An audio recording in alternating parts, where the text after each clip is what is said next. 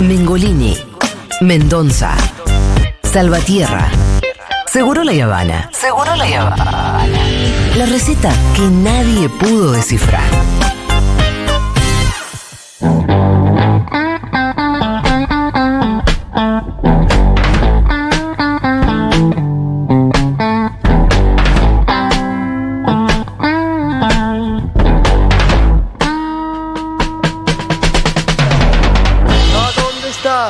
La libertad? Bueno, muy bien, una recomendación muy especial que tiene el señor Fito Mendoza para hacernos hoy. Claro que sí, es una película que estamos promocionando junto a Movie y es Los Delincuentes de Rodrigo Moreno, que quien dice se convierta, esperemos, en la novena película nominada al Oscar eh, proveniente de Argentina. Eh, es la preseleccionada por la Academia ¿Vos decís Local. que tiene chances? Eh, para mí es una película ¿Sí? maravillosa. Espero que suceda. Las anteriores son La Tregua, Camila, La Historia Oficial, Tango, No Me Dejes Nunca, de Carlos Saura, El Hijo de la Novia, Secreto de sus Ojos, Relatos Salvajes y Argentina 1985. ¿Qué les dice? Ojalá se cuele eh, Los Delincuentes, es una película tiene todos los méritos para hacerlo. Eh, grandes películas se estrenaron este año argentinas que podrían haber estado, sé yo, Trenquelauken de Laura Citarella, mismo Blondie de Don Alfonsi, Cuando acecha la maldad, una película que además de genial es muy exitosa. Y Los Delincuentes, una película eh, muy original, si bien cuenta una historia que uno podría decir, bueno, quizás hay algo que pudo haber visto parecido, lo que sea. Es más, está libremente basada en otra película argentina de hace unos buenos años, del año 49, que cuenta la historia de un tipo que se llama Morán, que es un empleado bancario, un hombrecito gris, que va de su departamento al trabajo, en un banco donde no hay ni una luz, ni un atisbo de luz natural. Sí. Todos eh, empleados bancarios también, muy, muy acostumbrados a estar a- allí y muy. eh, Nada, con, con esa carga, ¿no? De- del empleo eh, automatizado de muchos años y demás. Se le nota eso a Morán.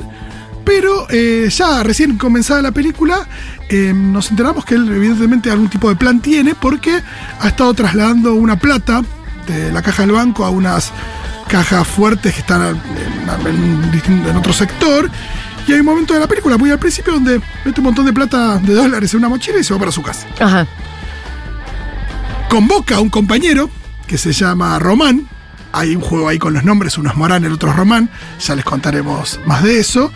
Lo sienta en una pizzería y le dice, che, mira, me robé plata al banco. Y eh, necesito que eh, hagas esto conmigo. Es la plata que nos alcanza para la jubilación.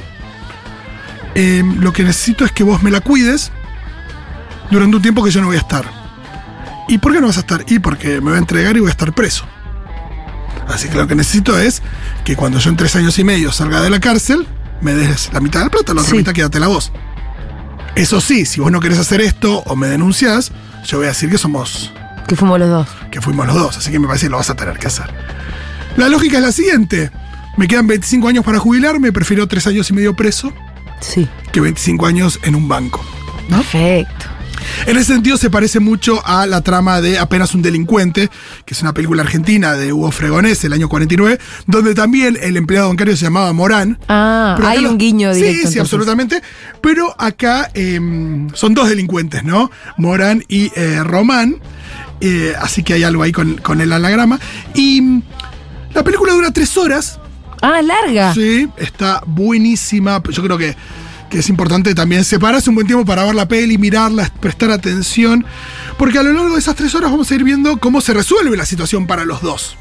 Una película muy potente y sobre todo muy llena de ideas. No es uno de esos thrillers donde uno está agarrado a la butaca todo el tiempo.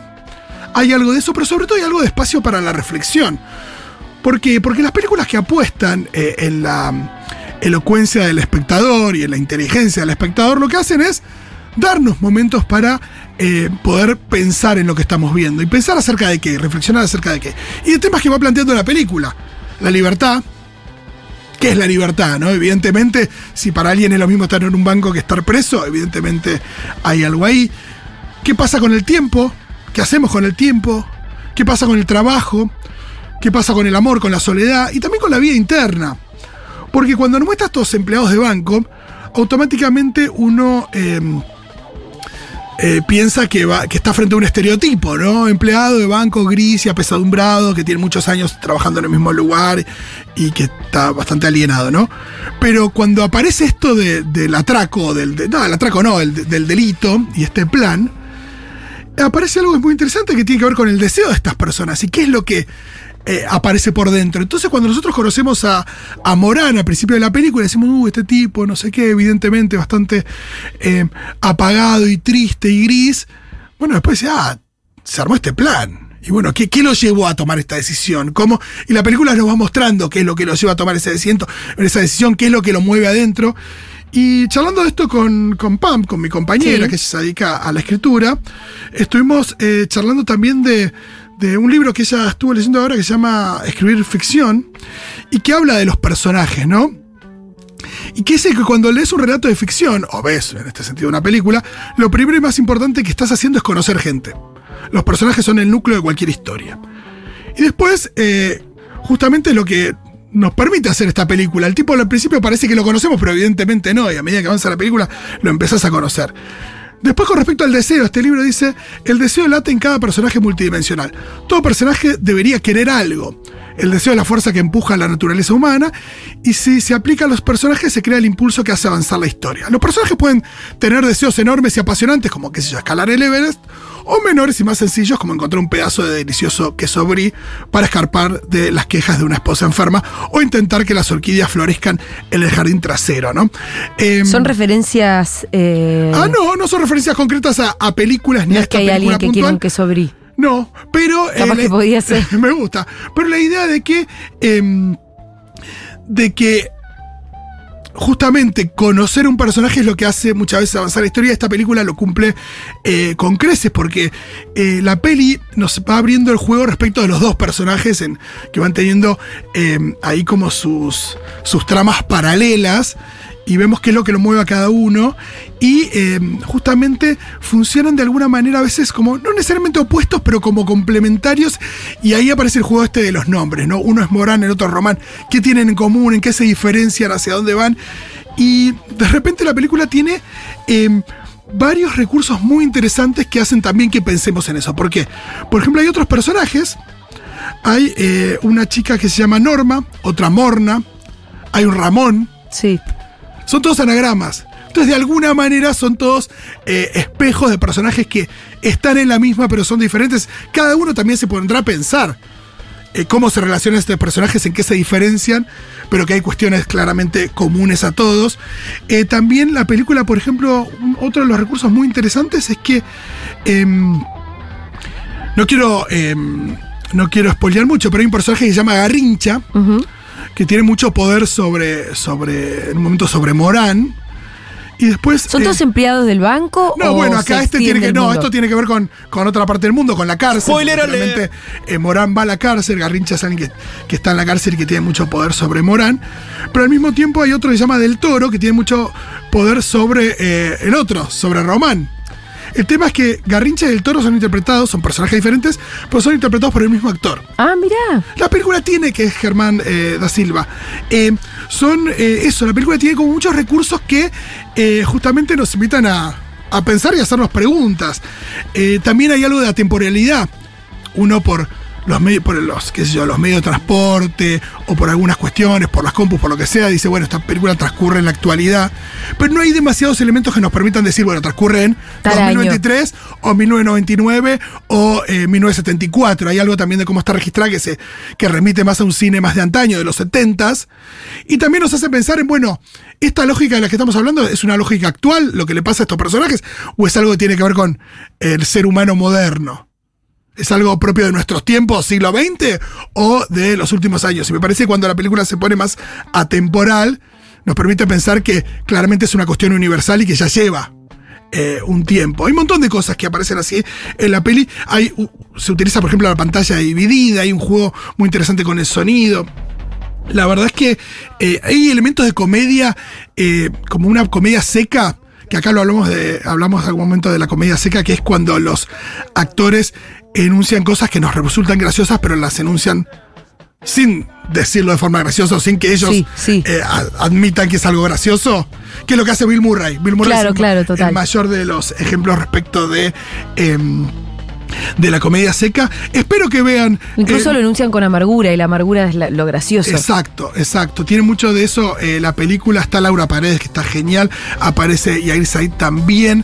eh, y eso, vean los delincuentes en movie, tómense el tiempo. Han visto cantidad de capítulos de series de mierda. ¿Por qué no Yo tomarse encantadísima, eh. Para probablemente la mejor película argentina del año.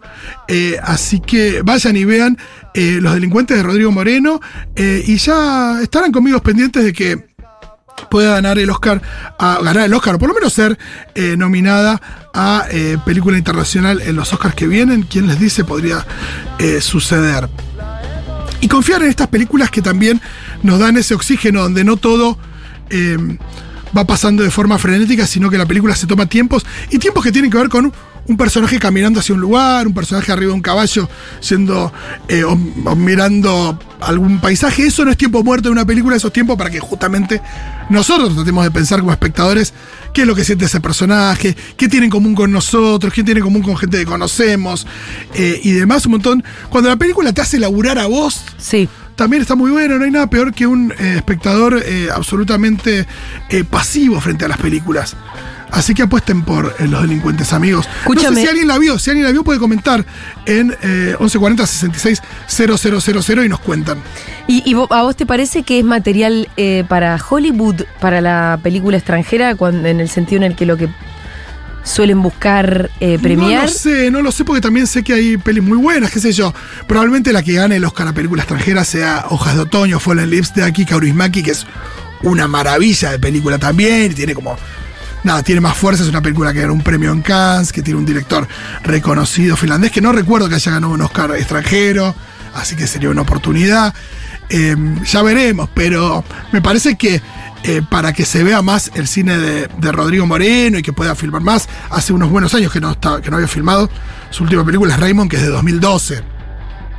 Así que está bueno también que, que estos directores que no, estos trabajos tan buenos que generen re- repercusión. Por eso, yo no tanto por el tema de que gane o no gane el Oscar, sino que la repercusión automáticamente ha- hace que, que haya eh, más recursos y más posibilidades de que esta gente eh, filme más. No sé si recordás una película de 2006, El Custodio, que tenía a Julio Chávez. Es la primera, eh, creo que sí, la primera película de Moreno. Para sumar a los delincuentes está dividida en dos partes. En un momento te dice fin de la primera parte. Entonces también como dura tanto, está bueno como... Te puedes hacer un intervalo. estamos disponibles mental y emocionalmente para verla entera. Que es lo que yo no hice, entonces me quedé dormida después. Gusta lo Me de gusta el verla en dos intervalo. partes. Te puedes tomar un intervalo, te tomas una birrita, un Vas a hacer pis. No, no, y eh, la peli es muy interesante, además está muy bien filmada, a mí me, me- bueno, a mí, a mí y a mucha gente, porque es lo que se está diciendo también, eh, tiene cosas del cine de, de Eric Romer, o sea, hay, hay una cosa también desde, desde cómo está filmada que, es- que es muy hermoso. Eh, Está Margarita Molfino, que creo que sí, desde Las Piel del Lava también, con, con un gran laburo. Eh, búsquenla. ¿Quién más la vio? A ver, ¿alguien más tiene mensajes por aquí o? No, No es una ¿por qué posición moral. ahí o no. Acá me dicen, ¿acaso soy Ah, mendocino? eh, ahí vi los es delincuentes porque- en el cine de la Universidad de Cuyo. Me conmovió. Amé su ritmo, las sensaciones que genera de lo mejor que viene el año. Recontra. Bien. Eh, bueno, véanla entonces. Se ve que todavía no la han visto tanto. Sí, búsquenla, búsquenla. Está en Movie y tienen eh, un mes gratis en Movie. eh, un mes gratis, en realidad un mes de prueba gratis eh, en Movie. eh, metiéndose en movie.com barra Futurock. No por ser socio de la comunidad, por ser oyente, simplemente. Sí, por estar escuchando esta columna. El libro que estuve leyendo eh, se llama Escribir Ficción, que es una dice guía práctica de la famosa Escuela de Escritores de Nueva York, lo edita Alba y está buenísimo. ¿Y saben dónde está? ¿Dónde? En la librería de En la Futurock. libra. Acá es donde lo compré. Ah, bueno, excelente. Sí. En la librería es Medrano 707, la librería de Futurock. Vienen y, Y compran libros para ¿Termina Navidad. este programa, Julita? Terminó. ¿Sabes a dónde voy? ¿A dónde? A la librería, porque te compré un regalo. Ah, muy bien. Es lo que todo el mundo debería hacer. Bien, eh, se terminó este programa.